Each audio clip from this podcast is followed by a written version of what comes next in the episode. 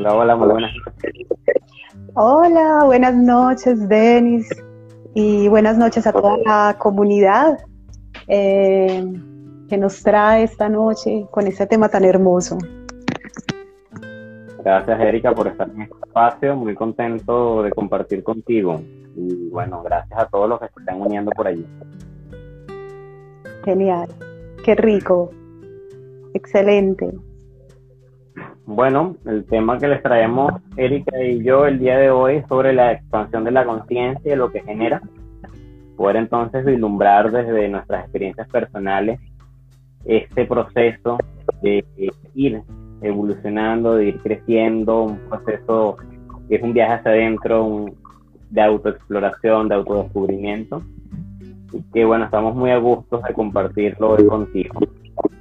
Así que hemos preparado un contenido. Vamos a ver cómo fluye, ¿verdad, Erika? O cómo, cómo vamos con él.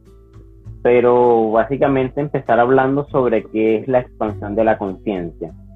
Este, sé que eres terapeuta, eres conocedora del tema de la salud, de la motivación y que también manejas la parte espiritual para ti es importante y que tienes un camino recorrido en este ámbito. Por eso, bueno, Nútrenos de tu experiencia. claro que sí, Denis. Yo empecé incluso mi camino espiritual eh, o mi proceso de transformación muy por el camino espiritual, como por la vía de la espiritualidad. Mm, y me fui por una rama muy esotérica. Entonces empecé en la escuela rosacrucista y en la escuela gnóstica. Y ahí empecé como a formarme en estas dos escuelas para poder comprender un poco eh, el camino como de la eh, evolución. Pero en las escuelas me fui encontrando con que siempre lo exponían de una forma muy compleja y muy difícil de alcanzar. Era como casi que, que no podías llegar allí o tenías que ser un ser casi que perfecto.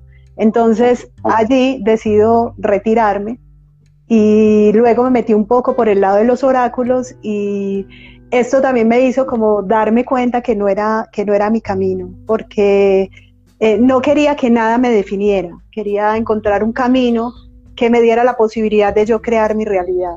Entonces, eh, precisamente estudiando el calendario maya, me encuentro con una escuela que se llama la Escuela de Iluminación de Randa. Y es una escuela de un gran despertar espiritual. Entonces allí me sumergí y aprendí muchas cosas sobre el proceso espiritual. Y se clic con algo muy importante y es que cuando empieza este despertar de la conciencia, eh, si no estamos sanos, si nuestro ego no está sano, entonces tenemos eh, muchas complicaciones. Entonces, eh, yo quería hablar sobre lo que genera esta expansión y lo primero que, que sucede dentro de uno cuando empieza a ver ese despertar es que empieza a haber inquietud como por estos temas. La gente empieza como, ay, pero es que antes no me llamaba la atención, pero de pronto es que hay una sensación de curiosidad con eso. Y ese es el gran llamado de nuestro ser interior, es como una invitación a que te sumergas y a que te, te adentres en estos temas. Entonces el primer paso que uno tiene es como ese llamado, ese llamado fuerte que nace como desde el corazón. Y eso quiere decir que tu vibración está como más sutil y se está conectando a esos nuevos estados de conciencia. ¿no? Entonces, el primer llamado es este, y cuando ya empezamos a hacerlo, cuando ya empezamos a sumergirnos, pasan muchas cosas en nuestra vida. Y es que en nuestro ego tiene que haber una transformación para podernos conectar con esa mente más grande. Entonces, Denise, en mi experiencia, por ejemplo, eh, yo empecé a los 14 años. Gracias a Dios tenía una tía que estaba muy conectada, incluso yo digo que ella tenía una mente eh, muy del futuro, ella me hablaba de cosas que apenas ahora están pasando.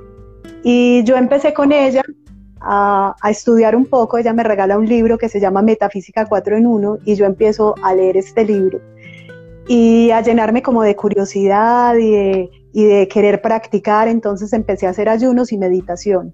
Y ahí sentía que cuando lo hacía me conectaba con una mente más grande y que mi mente pequeña se amplificaba y podía sentir muchas cosas. Entonces, estas cosas que sentía era simplemente que mi mente se sutilizaba y empezaba a tener experiencias de percepción extrasensorial.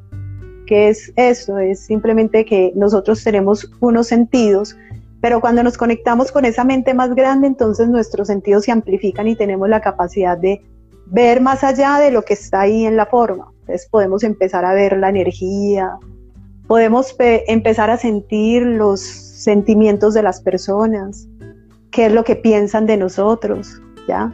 Podemos empezar a sentir cómo vibran las personas y si su energía es positiva o negativa.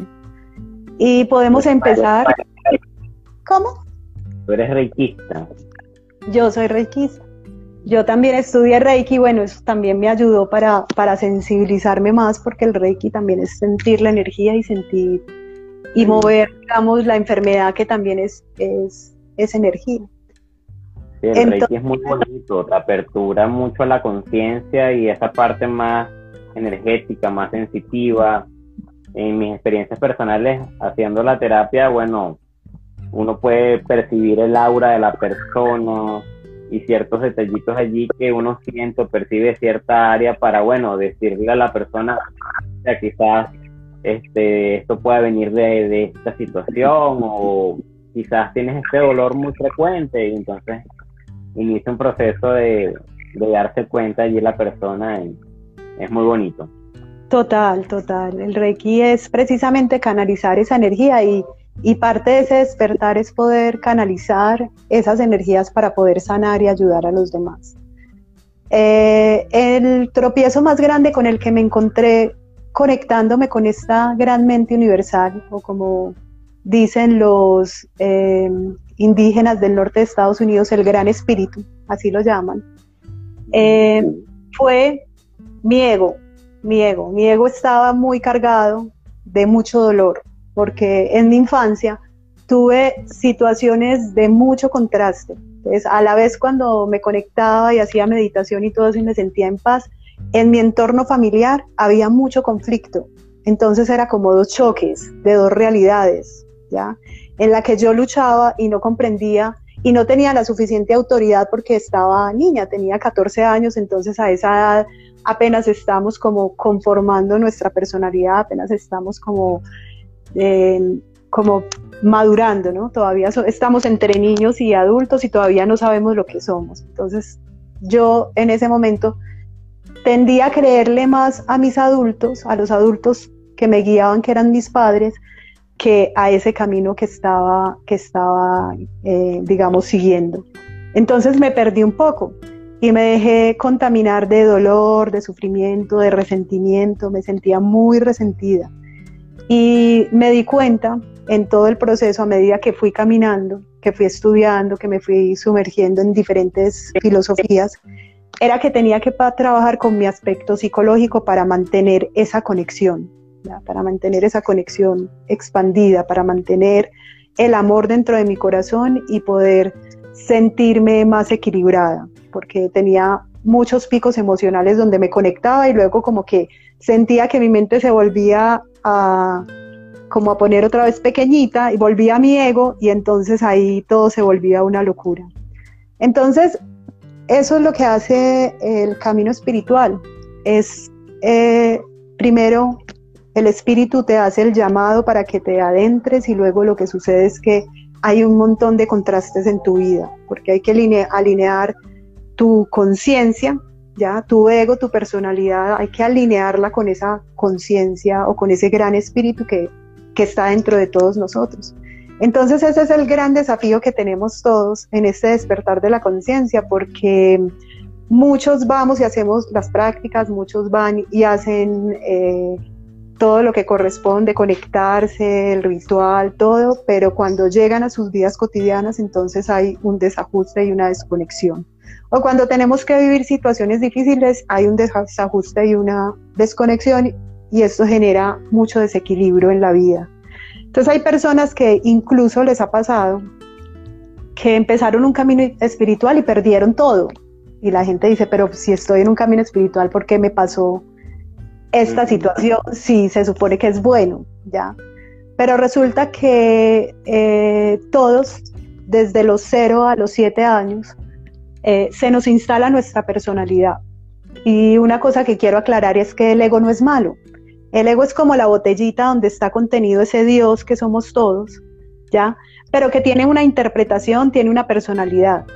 Y esa personalidad hizo una interpretación del mundo de acuerdo a lo que le enseñaron sus familiares y la instala dentro de su subconsciente.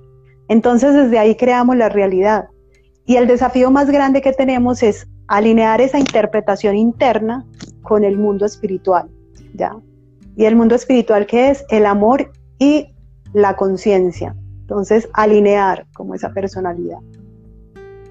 Conseguir ese estado de, congruencia, el pensar, el sentir, el, actuar. Y el ego es muy interesante porque se nos vende muchísimo esto, que hay que eliminar el ego, que hay que disolverlo pero realmente es una instancia que nos da estructura psíquica.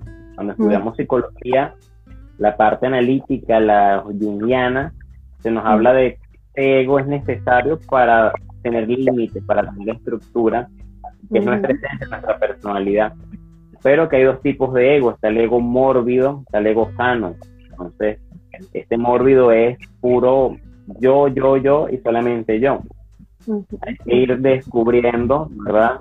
Eh, ese ego que es más equilibrado, que está más en conexión con el universo, con la naturaleza, los animales, y que puede ser un ego de convivencia, que puede ser civilizador. Y esto es lo que hay que ir en este despertar de conciencia, bueno, equilibrando, ¿no? Es como, como un aparatico que hay que ir allí midiendo. Totalmente, Denis, así es. Y, y yo, por ejemplo, dentro de mi terapia lo que hago mucho es trabajar con todas las creencias limitantes que nos enseñaron, porque estamos cargados de ellas y esta es la gran trampa que tenemos para conectarnos con ese Dios interior. A medida que trabajamos más con esas creencias limitantes, nos volvemos más ilimitados y nuestra mente tiene la capacidad de abrirse para recibir esa energía universal. Entender que lo que hay que transformar es la forma como vimos eh, no es como vivimos y como vimos e interpretamos todas esas vivencias de, la infancia. Eso es lo más importante. Y ese es el gran desafío. Entonces allí mucha gente se queda atascada. En ese proceso espiritual mucha gente se queda allí atascada y se queda revolcándose muchos años porque a veces no tienen las herramientas, a veces no han interpretado de la forma adecuada eh, o simplemente no han hecho el aprendizaje. Este plano es un plano donde desde lo que he experimentado, he leído, investigado, es un plano donde es complejo porque es un plano donde venimos todos con diferentes niveles de conciencia a mezclarnos y esto hace que la experiencia sea más rica, ¿ya? Y que sea más fuerte también porque nos encontramos con todo. Acá nos encontramos con todo. Pero algo muy importante frente al despertar de la conciencia y es entender que los seres venimos aquí, los, venimos como espíritus a tener una experiencia humana y olvidamos el proceso, olvidamos que vinimos a eso y nos identificamos tanto con esa personalidad que olvidamos que, que vinimos fue a eso, vinimos a tener una experiencia de aprendizaje para poder evolucionar. No vinimos ni a ser famosos, ni a tener un cartón, no vinimos ni a tener prejuicios ni a dividirnos al revés, todo lo contrario, vinimos a tener amor, a valorarnos desde los seres que somos, ¿ya? Desde la mirada, desde valoro ese ser que está ahí al frente mío y lo venero porque él también es un Dios creador. Y, vinimos fue a conectarnos con el amor y a, a unificarnos para poder crear, para crear, porque cuando creamos juntos es más es más fuerte, es más fácil crear cuando estamos unidos y cuando estamos, eh, cuando estamos trabajando eh, unidos. Entonces... La palabra unidad muy importante en el proceso porque una de las cosas que buscamos al momento de expandir la conciencia es trascender la conciencia no dual, ¿sí? La conciencia dual, perdón, que es esa que necesita segmentar todo, dividir todo, entonces por eso tuvimos que dividirnos en países, dividir cada cosa. Eh, entonces necesitamos también sentirme diferente al otro. Yo soy psicólogo, tú eres médico. Entonces necesitamos todos estar separados. Y cuando trascendemos esa conciencia y buscamos entonces lo no dual, es cuando entramos a esa unidad que tú dices, ¿no? Donde ya hay el desapego. Cuando vemos el desapego, entonces es el desego, o sea, me desapego del ego. Del ego, sí. Está allí, lo integro, pero no vivo en función de eso. Voy más allá de eso. Eso, ajá. Muy bien. Me encantó esa explicación, porque hace, hace parte del proceso evolutivo. Entonces, eh, finalmente, este proceso fluye de muchas maneras y en ese sentido no podemos juzgar si el otro está más evolucionado que quién, porque yo le explicaba el otro día a alguien que me dijo que, ah, entonces tú eres muy evolucionada. Y yo le dije, yo no sé. Haciendo una mm. comparación entre los dos. Yo no sé, yo no sé porque tendría que ir a revisar todas las experiencias que tú tienes. Además, no sabemos por qué la evolución es como una espiral. ¿ya? Nosotros pensamos en nuestra mente que es lineal, pero es una espiral. Puede ser que una persona esté acá abajo y yo esté por acá arriba, pero esta persona tuvo una comprensión mayor y se subió más arriba de la espiral, hizo un salto cuántico. Entonces, entonces allí es donde respetamos el camino de cada, de cada ser, porque el camino de cada ser es valioso y porque cada cosa que está haciendo cada persona es muy valioso para el proceso de la humanidad. Así como la guerra, así como de eso también tenemos que aprender, porque como aquí hay una mezcla de todo, entonces tenemos que aprender de todo eso. Es muy hermoso. A, primera mano tenemos, bueno, la, dualidad, que venimos hablando de eso. Entonces tenemos lo malo, que a veces, bueno, trata de como imponerse ante todo, pero también tenemos lo bueno, la luz también está allí y a veces, claro, la opacamos, no le prestamos atención porque nos fijamos de lo malo.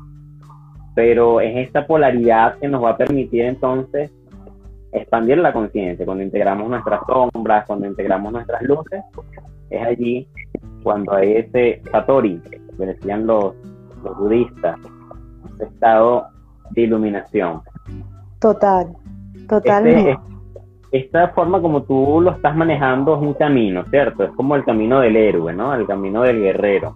Entonces, ya empezamos a transitarlo, ¿no? Me gusta cómo lo vas llevando. ¿Por, por dónde vamos en este camino? Bueno, en este momento estamos en ese desafío, estamos hablando del desafío que tiene el ego para conectarse, ¿no? que es el aprendizaje, que todos vinimos aquí con un aprendizaje antes de nacer, decidimos eh, como escogimos la plataforma donde vamos a nacer. Entonces escogemos la familia, para qué esta familia, esta familia que me va a potencializar, que me va a enseñar, ¿cierto? Entonces, desde allí, antes de nacer, ya tenemos como todo el mapa armado para, llegar aquí y vivir todas esas experiencias. En, la metáfora vamos por allí, por todo el aprendizaje, por todo el aprendizaje que conlleva eh, el venir acá a esta tierra y, eh, digamos, haber aceptado el desafío de venir a aprender. Eh, después de que pasa ese desafío, empieza esa parte de la integración, como tú dices. Entonces, yo quiero, antes de hablar de esto, para hablar un poquito de todos los desafíos que tenemos en el mundo espiritual. Y es una cosa muy importante que quiero decir es, frente a que todos somos seres humanos, espíritus viviendo esta humanidad, y que no podemos olvidar la materia porque estamos sumergida en ella, ¿ya? Entonces, cuando nos sumergimos en ella, nuestra educación y el sistema nos conecta mucho con el miedo, incluso desde el parto. Allí hacemos una conexión profunda con el miedo. Y el miedo nos activa la supervivencia. Y cuando nos activa la supervivencia, reaccionamos de dos formas ante esa supervivencia. O decidimos huir o decidimos confrontarla. Esas son las dos maneras como nos educan. Entonces, allí empezamos a distorsionar la realidad, ¿ya? Porque allí perdemos nuestro poder y le damos más poder a nuestro entorno y le damos más poder a la afuera. Y cuando pasa, cuando sucede esto, entonces permitimos que esas, que esas circunstancias que el entorno nos dio nos llenen de emociones y hacemos interpretaciones inadecuadas frente a esas circunstancias. Por ejemplo, le ponemos eh, esos sentimientos de supervivencia al dinero, le ponemos esos sentimientos de supervivencia a las relaciones de pareja. ¿Esto qué significa como para dejarlo así súper claro? Que aunque el símbolo del dinero para todos aparentemente signifique lo mismo que es un medio de intercambio, cada persona tiene su interpretación única de ese símbolo. Y en esa interpretación única le pone unos sentimientos. Entonces, para todo el mundo el dinero no significa abundancia ni un medio de intercambio. Hay gente que siente miedo frente al dinero, miedo de perderlo, miedo de tenerlo, o a veces incluso em, siente que no lo puede tener. ¿ya? Entonces, así pasa con las relaciones, así pasa con, con, digamos, con cualquier otro símbolo universal que le queramos dar. Con el amor le damos una interpretación única. Entonces, y esa interpretación está ligada a la supervivencia y cuando pasa eso nuestra mente se vuelve pequeña, deja de pensar en grande, deja de conectarse a ese mundo, a, a esa mente universal. Porque tiene que estar atenta todo el tiempo a qué tengo que hacer para sobrevivir, porque si no me voy a morir. Entonces, si me voy a morir, huyo, o, simplemente me enfrento. Entonces ahí tenemos una personalidad que está cargada de agresividad, porque se tiene que estar defendiendo constantemente, o huye y evade la realidad, ¿ya? Entonces, la vía para conectarse espiritualmente, para entrar dentro de ese despertar, es salirse de las dos. ¿Y cómo nos salimos? Entendiendo que nosotros somos los que creamos la realidad, que somos esos dioses creadores y desapegándonos, digamos así, eh, no dejándonos manipular o manejar por el entorno y asumiendo la responsabilidad de nuestras emociones, que lo que siento es mío, que si alguien vino y me gritó o se enojó conmigo, yo decido cómo reaccionar frente a eso. Y yo me responsabilizo si decido enojarme también y engancharme con el otro a pelear o si decido simplemente estar tranquilo. Entonces allí es donde tiene uno que hacer un acto como de humildad para ir transformando ese ego y no defenderse y no ponerse esos guantes o no huir porque me dio mucho miedo porque me confrontaron, sino simplemente relajarme y, y escuchar y yo decidir cómo quiero reaccionar. Eso frente al entorno, ya que es lo primero, asumir la responsabilidad y darnos cuenta que creamos nuestra realidad, que somos responsables de nuestra vida. Lo otro es dominar este cuerpo. Este cuerpo hay que dominarlo. Dominar sus emociones, lo que siente, sus estados de ánimo. A veces cuando la vida no está funcionando bien es porque permitimos que los estados de ánimo nos dominen. Entonces nos levantamos y lo primero que hacemos es, ay, hoy no amanecí tan bien. O recuerdo una circunstancia de, del pasado, o recuerdo, es que tengo este problema que me está agobiando y me dejo dominar por este problema y entonces me, me permito que esa emoción simplemente me lleve y no hago lo que tengo que hacer y no genero nuevas ideas para transformar esa realidad. Entonces ahí está. Y lo otro es el pasado, ¿ya? Todas esas, eh, digámoslo, todas esas experiencias que tuvimos cuando éramos niños, que de pronto algunas para algunas personas fueron negativas, para los que fueron positivas, muy bien, pero para los que fueron, que tuvieron muchas circunstancias negativas y que su mente está cargada de eso, también hay que dominarlas y transformarlas y sanarlas. Perdonar a las personas que no las generaron y también eh, perdonarnos a nosotros mismos por si de pronto a veces tenemos culpabilidad impresa o nos enseñaron a sentirnos culpables frente a ciertas circunstancias, perdonarlos. El perdón genera una cantidad de emociones positivas dentro de nosotros, hace que nuestra mente se expanda y se conecte a alto nivel. Entonces el perdón es fundamental para hacer el proceso. Entonces tenemos ahí tres desafíos que son el entorno, nuestro pasado y nuestro cuerpo. Nosotros vivimos a eso, a dominar este, esta realidad y a reconocer que somos ese poder creador y que desde ahí podemos crear y conectar la realidad, eso vinimos. Entonces, mm, comentas allí, eso es una actitud muy de, en los juicios, ¿no? A nosotros mismos, a todos, a veces andamos por allí comprando las emociones, los juicios de las demás personas.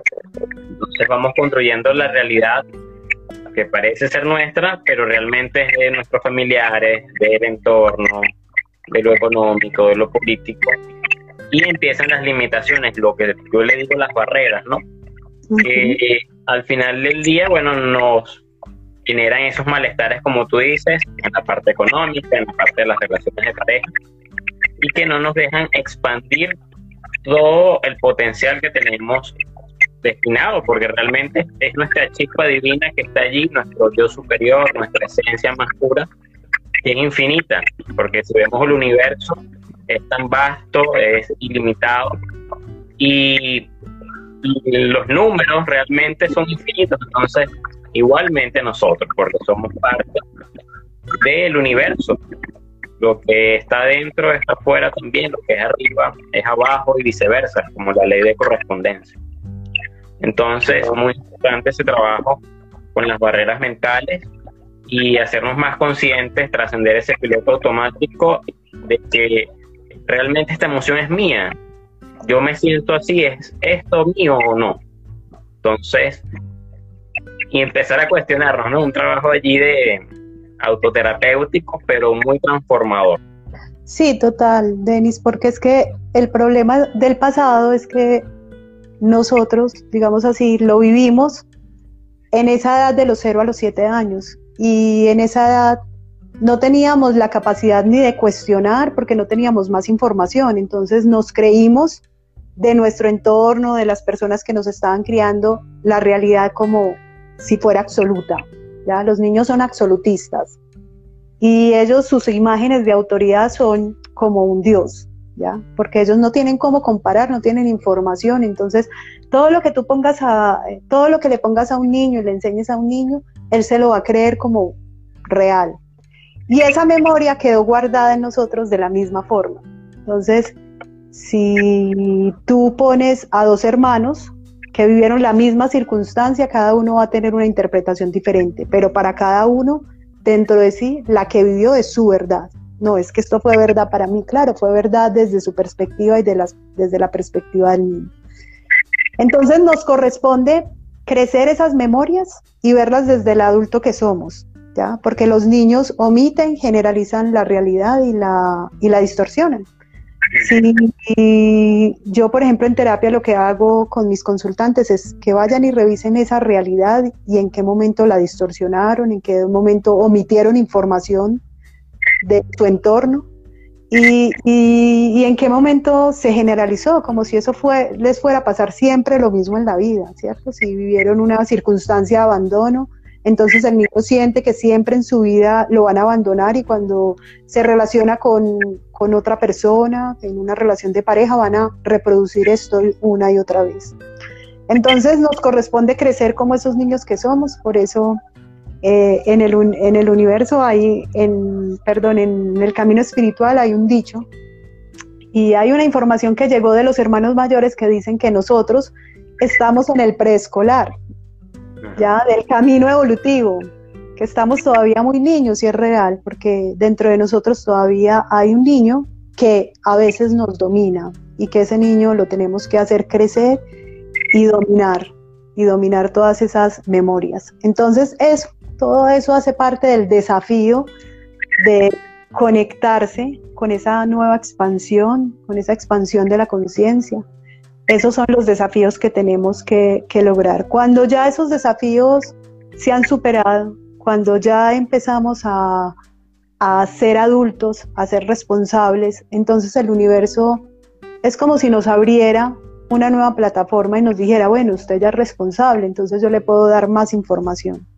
Usted ya es responsable, entonces ya puede recibir esta nueva responsabilidad frente al universo y, y entonces empezamos a conectarnos más allá. Pero digamos así, tenemos dentro de nosotros también esa conciencia del Dios que permite y no permite ciertas cosas en nosotros porque sabe, esa inteligencia universal sabe que tenemos sí o no la capacidad de, de manejarlas o no. porque también, eh, digámoslo así, un poder muy grande en nuestras manos cuando no estamos maduros, pues se vuelve destructivo, ¿cierto? Entonces, por eso hay experiencias que, que simplemente algunas personas no las viven, pero hay otras que sí, por algo, porque puede ser que esa experiencia te va a transformar más adelante. Por ejemplo, en mi caso yo tuve muchas experiencias en ese despertar de la conciencia y aunque estaba muy niña, esas experiencias desde mi perspectiva salvaron mi vida, porque en el momento en que las viví, en ese momento hubo una determinación dentro de mí, es yo quiero mantener ese estado amplificado de conciencia en mi vida cotidiana, yo quiero mantener esa sensación de amor universal, esa sensación de paz, de empoderamiento dentro de mí. Y entonces esas experiencias hicieron que yo trabajara duro para transformar ese ego, para transformar esa realidad y para transformar ese pasado. Y cuando lo hice, cuando logré superar todo eso, mi mente, mis emociones, mi ser se equilibraron. Y entonces esa transformación la pude empezar a, a, llevar a otras personas e inspirar a otras personas para que lo hicieran, ya en el ámbito terapéutico. Pero, pero fueron experiencias que viví, fueron pequeñas y aunque fueron pequeñas, digámoslo así, fueron muy impactantes para mi vida. Si quieres hablamos de esa... Cuéntanos una de esas experiencias. de esa parte de la historia. Bueno, entonces como te conté, yo a los 14 años empecé a hacer meditación y cuando meditaba me desdoblaba y sentía que viajaba en unos túneles de luz. Y empezó a repetirse una historia que fue fundamental y tú hablaste de la dualidad. Y era que yo viajaba por un túnel y al final del túnel había una estrella de seis puntas. Y se repetía y se repetía esa, esa experiencia. Entonces, en ese momento yo había hecho una pregunta y la pregunta que le había hecho al Gran Espíritu era, ¿yo cómo hago para iluminarme? Y me mostraba una estrella de seis puntas. Por esta estrella de seis puntas yo decidí estudiar oráculos y adentrarme a la geometría sagrada para poder comprender eso que significaba.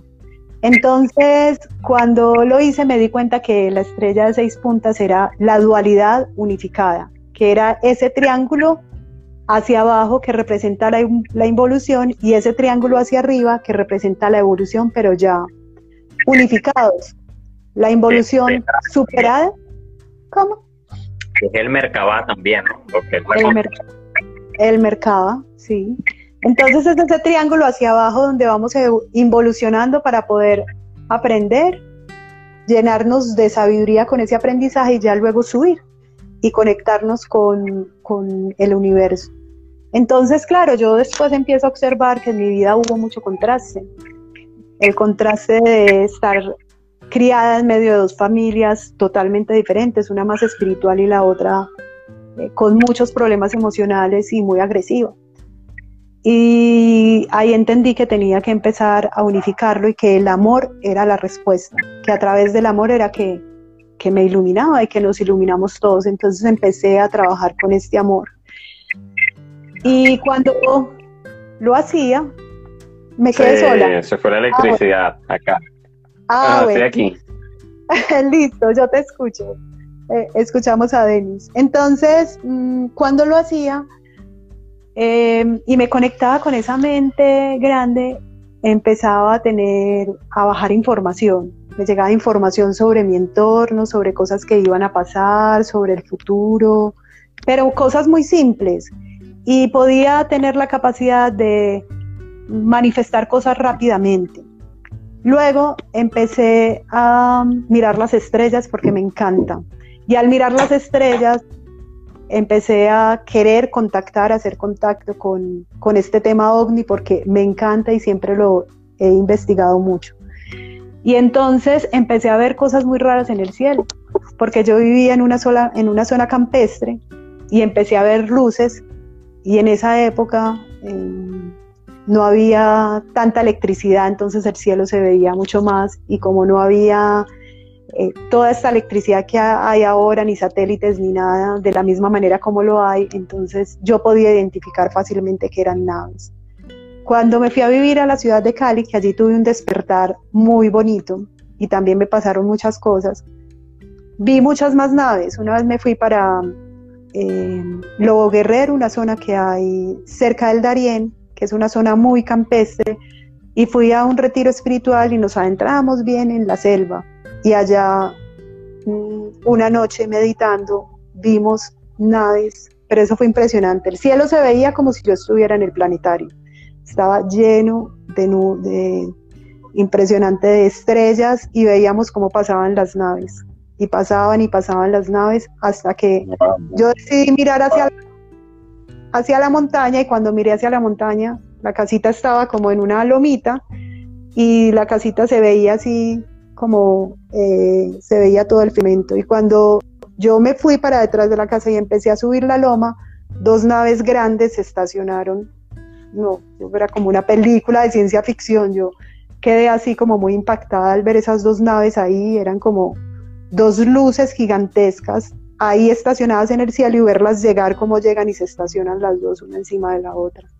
Entonces empecé a subir la montaña corriendo para poder acercarme más y poder ver más, porque lo único que se veía era una luz gigantesca no podía ver bien como la estructura de la nave, entonces empecé a subir y las naves se fueron.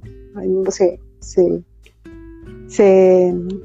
se, fueron y, y bueno, y, eso me impactó mucho porque yo decía, bueno, ¿qué es esto tan extraño? ¿Qué cantidad de, de luces, qué cantidad de, de seres allí en el cielo? Y yo siempre he creído pues que no estamos solos, que no estamos solos. Luego, a través de todas esas meditaciones que hacía, me tenía sueños lúcidos. Sueños lúcidos es cuando uno está totalmente consciente en el sueño. Y me pasó una experiencia muy extraña que fue muy bonita porque yo estaba en el sueño y vi una nave triangular de color como cobrizo. Y estaba ahí y de pronto veo la nave y empiezo a ver que la nave empieza a bajar y yo estoy ahí en el sueño despierta y yo digo, voy a ver al ser que está manejando la nave. Y me dio un susto horrible y apenas empiezo a ver, veo un ser así como nosotros, como una persona normal. Y del susto me desperté. Yo tenía en esa época muchos amigos donde de, todo este ámbito espiritual nosotros practicábamos yoga y todo, y en especial tenía una amiga mayor, ella tenía 70 años, hacía parte del grupo de Rama, de Sixto Paz. Y me dice que en uno de los encuentros ella iba por la carretera yendo hacia el campo con su hermano y ella me empieza a contar esta historia una vez que nos vimos y todo. Me dice, yo iba por la carretera con mi hermano y cuando iba por la carretera dije, voy a mirar el cielo como un ímpetu. Voy a mirar el cielo y cuando vio el cielo vi una nave triangular de color cobrizo que bajaba así, pero ella estaba despierta, iba con su hermano y cuando le dijo para, para y pararon y los dos vieron la nave que pasó y se fue. Y ella me cuenta esta historia y cuando me cuenta esta historia yo le digo, Lila, yo vi la misma nave, pero la vi en sueños. Entonces ahí me di cuenta y luego investigando y leyendo que ellos te contactan no solamente físicamente, sino a través de los sueños, para ver qué tan eh, despierto estás y qué capacidad tienes para, para poder recibirlos. Luego, sí, el contacto es telepático para irte preparando a través de un sueño lúcido. Pero muy bonita esta experiencia, muy, muy vívida, muy real. Muy real y poderla corroborar con otra persona que sí los vio. Fue más bonito todavía. Yo quedé muy desconcertada. Luego me fui con unas amigas a hacer una práctica de meditación especial y de respiración a la montaña. Yo iba mucho a, acampar en una zona que queda entre Buenaventura y Cali. Y llegaba uno como en la mitad de la carretera, se bajaba y caminaba una hora y media hacia la montaña, en una reserva forestal que se llamaba Pericos, o se llama Pericos. Y es una reserva muy cerrada, casi nadie llega allí porque la reserva la cuidaban dos indígenas y la idea era protegerla. Y llegamos allá a acampar en dos malocas y llegaba más gente. Pero curiosamente, ese fin de semana que fuimos, habíamos programado, éramos tres amigas, habíamos programado quedarnos ocho días y llegamos y no había nadie, ni siquiera las personas que cuidaban la reserva estaban, absolutamente nadie. y nosotros, bueno, no hay nadie. Esta, esta, esta experiencia es solamente para nosotros. Entonces habíamos decidido ayunar por ocho días y decidido hacer las prácticas de meditación. Y nos fuimos, estuvimos en la montaña y en las noches hacíamos nuestro ejercicio de respiración, nuestro, nuestra meditación, nuestra conexión. Y de pronto, en una noche, en medio de nuestra práctica, yo sentí una sensación de profundo amor y miré a una de mis amigas y me quedé así como con esa sensación y ella también le pasó lo mismo, esa sensación de profundo amor, de estar súper conectadas. Y yo sentí una energía que llegó dentro de mí y una voz o un... Es como una carga energética, me dijo, salga y mira el cielo. Era como, y yo lo traduje como en esto y le dije a mi amiga, hay que salir al cielo, hay que salir a mirar el cielo. Y como era una maloca, yo solamente me agaché, me agaché y miré el cielo. Y cuando miré el cielo, el cielo estaba despejadísimo. Y había una estrella gigante en el cielo, entonces yo le dije, salgamos, salgamos al cielo, que está divino el cielo. Pues nosotros estábamos acampando en una zona que es de selva tropical húmeda y en esa zona llueve mucho y nos había llovido toda la semana, pero especialmente ese día el cielo estaba totalmente despejado. Cuando salimos las tres, vimos la estrella gigante en el cielo y nosotros, no, qué estrella tan linda, qué cielo tan hermoso, estábamos ahí extasiadas cuando la estrella gigante se empieza a mover, se empieza a mover y se empieza a mover y se empieza a mover. Entonces, a mí, te lo juro, Denis, me dio mucho miedo yo entré en un estado de pánico. Yo dije, ay, porque estábamos solas, tres mujeres en la selva, y yo toda esa semana tuve mucho movimiento emocional, me daba miedo por todo, ¿ya? Yo, el miedo es uno de los desafíos que yo he tenido que superar, uno de los desafíos que yo, yo creo que casi todos, porque esa es la primera división, el miedo lo que hace es que divide nuestro ego, ¿ya? Entonces me dio mucho miedo y yo decía, no, quién sabe quién es, qué seres serán, yo no sé quiénes serán, qué susto, nosotras tres acá solas en esta selva, qué miedo, qué nos va a pasar. Y mis amigas estaban felices. No, no filmábamos ni tomamos fotos porque la cámara que llevábamos era de muy bajita resolución. No era, en ese momento no habían celulares para, para poder pues tomar o, celulares como los que tenemos ahora, habían, apenas estaban, acaban de salir las cámaras digitales. Entonces, esas cámaras no, eso no, no grababa nada, no se veía nada, un punto por allá lejísimo, si no se veía nada, entonces no quisimos botarle carreta como, como a eso. Entonces, nos conectamos mucho a vivir la experiencia y nos acostamos a dormir. En la selva es muy duro acampar, te lo juro, o sea, es dificilísimo porque donde estábamos no había energía, entonces la luz se iba a las 6 de la tarde y tú a los días, si tenías un reloj, tenías algo, eso se descargaba. Eh, en ese momento los celulares que habían eran los pequeñitos que no eran smartphone, entonces ese celular te duraba uno o dos días y chao. Ya no sabías ni qué hora era, ni que los días los tenías que ir contando, era muy complicado. Entonces, nosotros no sabíamos a qué horas nos acostamos, nos acostamos a dormir. Y ya ahí durmiendo, en medio de la noche, yo sentí, yo estaba durmiendo profundamente y de pronto siento que una energía me despierta. Y yo lo único que hice fue como despertar y cuando me despierto me llega otro mensaje telepático que me dice, ¿quieres ser contactada? Y en ese momento, Denis sí que me dio más miedo. O sea, yo salí de esa carpa, yo estaba durmiendo sola y mis dos amigas dormían en otra carpa al lado, al lado mío. Yo me salí de esa carpa y yo me acosté toda la noche en una hamaca metida en un sleeping a mirar todo esperando cuándo iban a llegar. Obviamente no se realizó el contacto porque yo no estaba preparada, porque el miedo me invadió de tal manera que que no, que no, que no lo pude concretar. Pero después de esa experiencia dije, bueno, ya sé que el miedo está dentro de mí, que mi desafío es transformar el miedo. Entonces empecé a hacer ese trabajo de transformación del miedo y de darme cuenta todo lo que el miedo genera dentro de uno, todo lo que hace y todo lo que destruye dentro de uno el miedo. Y, y cómo el miedo te desconecta del amor, ¿ya? Entonces empecé a trabajar con ese miedo y a medida que he ido trabajando con ese miedo, me he conectado de otras maneras. Ya no ha sido tan, tan importante tener que conectarme como con seres extraterrestres, sino conectarme más como con los seres acá en esta tierra y darme cuenta que después de que logramos hacer esa unificación en ese camino del guerrero, eh, la, apenas logramos hacer esa unificación, nos conectamos al amor y empezamos a ayudar a otros, ¿ya? ayudar a otros a transformarse y apoyar a las otras personas que vienen detrás de nosotros, ayudar también para que, para que haya esa transformación. Entonces, bueno, esa experiencia fue una experiencia muy linda para mi vida.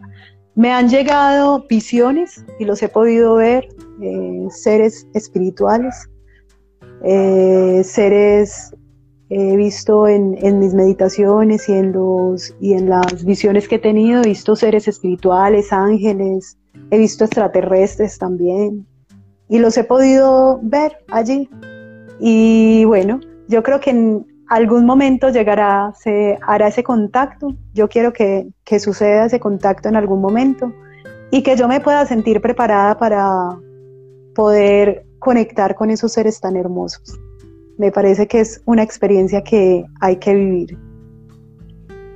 Sobre todo el, tema del miedo, como también a veces como las películas de Hollywood y todo eso que nos venden de estos seres o hermanos mayores o hermanos del espacio y tenemos ese pánico al apenas ver la nave va a pasar algo malo pero bueno Total. Eh, ahí pudimos ver que ellos son seres de amores que quieren mantener, digamos, el espacio, la distancia, pero sí hicieron su trabajo de expansión de conciencia, sin duda, con esta experiencia. Totalmente. Ya después de esa experiencia investigué demasiado frente a ese tema, frente a que no estamos solos, que estamos aquí muchos, muchos seres y que también hay muchos seres cuidándonos y apoyándonos.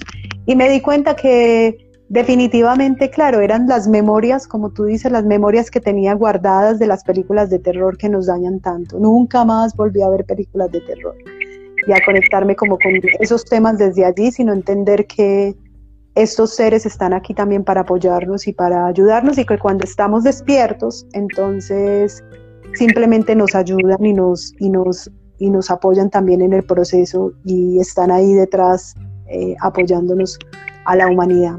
Que claro, que a medida que crezcamos y a medida que maduremos, eh, vamos a poder tener más interacción porque ellos no vienen a salvarnos, ni nada viene a salvarnos de nuestro proceso de aprendizaje, ni esto, ni de, ni de esos desafíos que tenemos como seres humanos en este despertar de la conciencia, que cada uno tiene que hacerse responsable de, de su mismo proceso y, llevar ese proceso, eh, digámoslo así, hacer el proceso de introspección y llevarlo hasta lo más profundo de su ser y apasionarse con él. Sí, aprender, saber que tenemos que ser nuestros propios salvadores. Sí, somos nuestros propios sanadores. Entonces, Denis, cuando llega la coherencia, ya estamos conectados con un estado de conciencia más profundo, un estado de conciencia más maduro, un estado de conciencia que está conectado al amor, que está conectado a la sabiduría, al desapego, que está conectado a la responsabilidad. Y allí mm, también nuestra mente se vuelve más ilimitada. Es un estado de conciencia donde ya las creencias limitantes ya no operan, sino que tenemos la capacidad de dominar nuestra materia y de dominar nuestra realidad y de dominar nuestro entorno y nuestro cuerpo también. Eh, no es un estado que es difícil de, manejar, es aprender a, salirnos de los juicios, a conectarnos al amor y cuando estamos de allí, ese estado se va volviendo muy fluido y, y es muy delicioso estar allí. Entonces, la coherencia es como el último paso del camino del guerrero.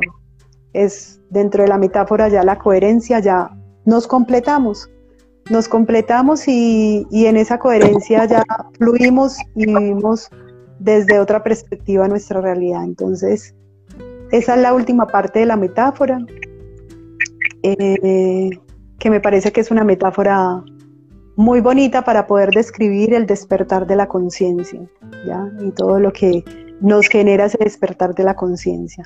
Vale la pena hacerlo, vale la pena hacerlo. Yo desde que soy muy niña nunca me he arrepentido de haberme involucrado en todos estos en todos estos procesos, en todo este despertar, porque de verdad que vale la pena hacerlo. Cuando ya tú logras la coherencia dentro de ti, es como si recogieras de tu entorno, de tu ser, de todo a tu alrededor, mucha sabiduría. Y esa sabiduría se integra y luego esa sabiduría se empieza a volver automática dentro de sí. Y ya simplemente la vives.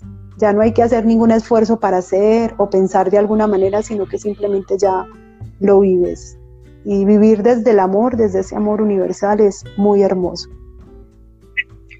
Lo hacemos parte de, nosotros, es como un estilo de vida que, bueno, fácilmente, con ligereza, se va incorporando esos hábitos, cuando empezamos a hacer como esa reestructuración, esos cambios de pensamiento, porque bueno, en el camino, como tú dices, esos obstáculos son a todo nivel, se presentan cosas, uno piensa otra.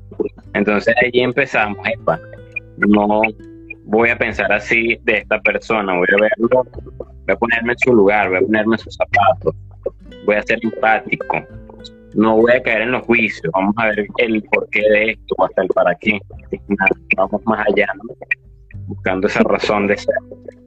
Y así vamos en este camino me gusta esa metáfora, ¿no? De verlo como el camino, porque es que realmente es así y en, ese proceso es que está lo trascendente. Yo siempre me imagino como una montaña, ¿no? Pero que tiene un momento de cúspide, igual bajamos y ahora vamos por otra lección, otra enseñanza. Y así vamos, ¿no? Es ese arquetipo del caminante. A mí me encanta mucho ese tipo de psicología analítica, de los arquetipos, y ese en particular me gusta muchísimo y me lo vivo cuando hago este tipo de, actividades de, trekking, de irme a una montaña. Aquí en Venezuela hay un lugar muy bonito que te invito a que vayamos, ese es el Roraima, que en la Gran Sabana. Eso es casi cerquita de Brasil, eh, en nuestra frontera con Brasil. Y es un muy, muy bellísimo. Eh, y bueno, días para llegar a él y subir 2.800 metros. Entonces, cuando hice el camino, me viví mal. Me agarré mi báculo, allí en la, selva y empecé a transitar desde esa conciencia de auto, autotransformarme, ¿no? Es muy simbólico, te presentan cosas, este, tienes una mochila eh, muy pesada de 15 kilos, de ahí tienes la comida, tu ropa, tus cosas. Entonces, mm, eso simboliza tus cargas, tu karma, tus apegos. Y bueno, para de contar, invitadísima. Ay, muchas gracias, sería genial. Además que me encanta la selva. Yo en la selva pude experimentar cómo la energía de la ciudad coge tu mente y es como si la pusiera, como si la energéticamente te pone la mente un poco más pequeña. Cuando estás en la selva, tu mente se amplifica y se conecta y logras sentir la naturaleza de una forma totalmente diferente y, y es fácil hacer cambios cuando estás en la selva porque la selva te hace vibrar de una forma más, más alta y, y te amplifica. Entonces, a mí me encanta la selva, me parece hermosa. Denis, y... Es importantísimo conectar con la naturaleza. Sí. Es fundamental, es un potenciador y te eleva así rapidísimo porque todo lo que son árboles son como antenas de wifi, digo yo, y te permiten elevarte más rápido y conectar eh, con esa sabiduría ancestral que, que mejor que la naturaleza que estuvo miles y miles de años primero que nosotros aquí en esta Cuéntame, Erika, totalmente, totalmente, que cuando hablabas de la metáfora del camino, Sí, es que vinimos a hacer un camino. Y precisamente porque vinimos a hacer ese camino, debemos disfrutarlo, ¿no? Porque este camino es eterno. Nunca acaba, nunca acaba nuestro proceso de evolución. Y como nunca acaba nuestro proceso de evolución, entonces debemos hacerlo fácil, divertido, no darnos tanto látigo en el proceso, sino vivirlo desde el amor y tener mucha compasión con nosotros mismos en ese proceso, porque a veces nos damos muy duro, a veces los mayores eh, señaladores y enjuiciadores somos nosotros mismos cuando queremos llegar a ese estado ideal de conciencia, a, veces nos llenamos de ansiedad y nos juzgamos porque no estamos allá, porque queremos llegar a un estado de perfección. Pero cuando vemos las cosas desde esa perspectiva, es cuando menos llegamos a ese estado de perfección, porque estamos constantemente juzgándonos y criticándonos. Y cuando soltamos esa expectativa de llegar a ese estado ideal de conciencia y simplemente disfrutamos lo que somos y como lo, lo somos, con nuestros errores, con nuestras incapacidades y limitaciones, empezamos a vernos desde el amor y es más fácil transformar desde el amor transformar esas limitaciones que tenemos. Entonces, esa metáfora que dijiste es un camino, sí, definitivamente es un camino eterno, eterno y no sabemos cuándo vamos a llegar allá, pero sí sabemos que cerca está esa conciencia que se amplifica y se une con otra y que nos vuelve seres más equilibrados, más amorosos, más humildes y más compasivos. Y, que primero lo tenemos que ejercer con nosotros, con nuestro ego, para que luego ya lo podamos hacer con los demás afuera, que eso se va dando naturalmente. Sí, primero tenemos que vivir ese camino iniciático, como empezaba la metáfora, y luego de vivir esos obstáculos, es como el arquetipo de Quirón. Primero, bueno, fue maestro, enseñó, pero él fue herido, y luego de eso es que él pudo entender muchas cosas. Entonces igual nosotros tenemos que primero vivenciarlo, experimentarlo, pero el camino no termina como tú dices y lo retomo porque me lo imagino igual el camino, pero que ya es un estado de conciencia que sabes que puedes acompañar a otros. Entonces los invitas a transitar o a iniciar este camino. Y tú vas allí como un entorno, como un guía, porque realmente el trabajo es de él. Nosotros como terapeutas, el porcentaje, yo creo que un 30% es nuestro, nuestra responsabilidad y es mucho. Y el resto es del, del paciente que, que, asiste en búsqueda de su bienestar, de su autoexploración o de, su, de elevar su conciencia. Entonces, bueno, Erika, el tiempo es cortico, este, ya hasta me está avisando el Instagram que nos quedan pocos minutos. Muy bien. cerrando. Bueno, Denis, muchas gracias a ti, a, tu comunidad, a las personas que también me siguen, a nuestros seguidores por estar aquí compartiendo este hermoso tema de la expansión de la conciencia. Eh, si quieren, pueden dejar eh, sus preguntas en nuestros Instagram y les podemos ir respondiendo ya que el tiempo no nos dio, se nos hizo corto con todo lo que teníamos que, contar, pero esperemos, otro día hacemos otro live que pueda ampliar la, la información. Muchas gracias, Denis, por tu energía tan hermosa y por compartir este espacio conmigo y a todas las personas que estuvieron hoy con nosotros. Qué rico, qué rico. Bueno, sí, el tiempo pasó muy rápido realmente, pero bueno, lo disfruté al máximo. Gracias, Erika, por estar acá. Eres bienvenida el tiempo que tú quieras eh, a compartir y bueno, unir nuestras comunidades para compartir estos temas que lo hacemos con mucho amor. Muchas bendiciones, Erika, muchas bendiciones a todos. Estamos muy en contacto con ustedes. Muchas gracias. Hasta luego, bendiciones.